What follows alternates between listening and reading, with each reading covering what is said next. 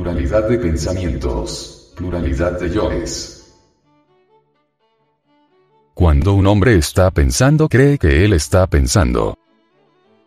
Pero nuestros pensamientos surgen al azar, a menos que pensemos profundamente y con atención, lo cual rara vez ocurre. Los pensamientos que cruzan nuestra mente provienen de los diferentes yoes en nosotros.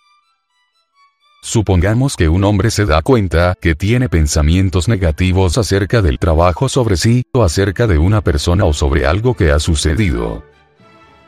Supongamos que toma esos pensamientos como si fueran suyos y supongamos que se siente incómodo a causa de ellos. Se dice a sí mismo, en verdad, no debo pensar de esta manera. Esto puede dar resultado o no, pero lo importante en este caso, es caer en cuenta que está cometiendo el error de tomar todo lo que sucede dentro de él, como si fuera él.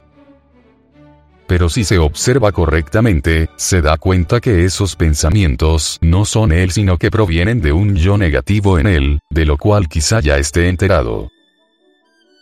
Supongamos que conoce perfectamente este yo en él. Reconoce enseguida que este yo está hablando en él y comunicándole sus pensamientos a través del centro mental y agitando al mismo tiempo una clase particular de emoción negativa. Entonces ni por un instante toma a este yo negativo como él mismo, sino que lo ve como algo separado de él mismo. Resulta de ello lo que dice no tiene poder alguno sobre él, porque está separado de sí mismo. Pero si se entrega al sueño, si deja de estar consciente de lo que está sucediendo en él y de los yoes que están manifestándose en él, cae bajo su poder, identificándose consigo mismo, creyendo que es él quien está pensando de este modo. Al hacerlo, fortalece el poder siniestro que este yo negativo tiene sobre él, porque, como es sabido, sea cual fuere la cosa con la cual nos identificamos, al punto ejerce gran poder sobre nosotros, y cuanto más nos identificamos con algo, tanto más esclavos somos de esa cosa. Con respecto al trabajo mismo, nuestros fracasos derivan de los yoes negativos, es decir, de los yoes que odian el trabajo porque su vida en nosotros está amenazada por dicho trabajo. Esos yoes negativos dan nacimiento a cierta clase de pensamientos, actuando sobre el centro mental y usa el material almacenado allí en forma de rollos cinematográficos. Si aceptamos estos pensamientos, esos yoes negativos que están en ese momento trabajando en nosotros seremos incapaces de librarnos de sus efectos. El primer efecto que producen es hacernos sentir una pérdida de fuerza en el trabajo.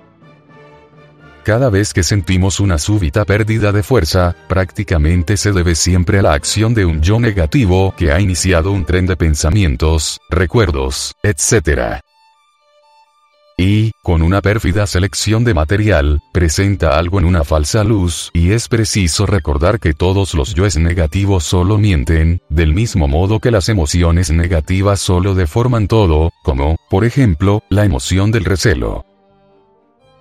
A menos que podamos observar la acción del yo negativo en el centro mental, lograremos zafarnos del poder siniestro que ejerce sobre nosotros. Lo separamos instantáneamente si lo tomamos como yo. Pero si no vemos que es un yo que actúa en nosotros, no se podrá hacer.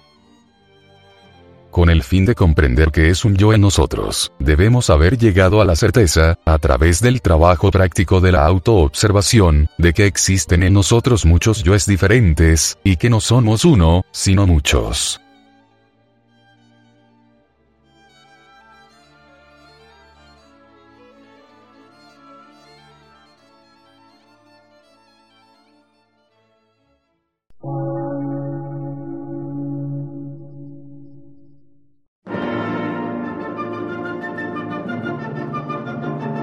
Emisora, gnóstica, transmundial. Por una nueva civilización y una nueva cultura, sobre la faz de la Tierra.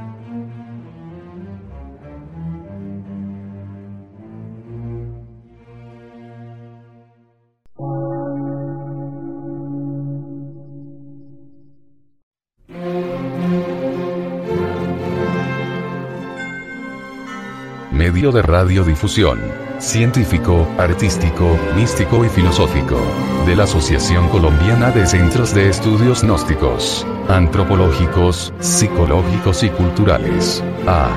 C.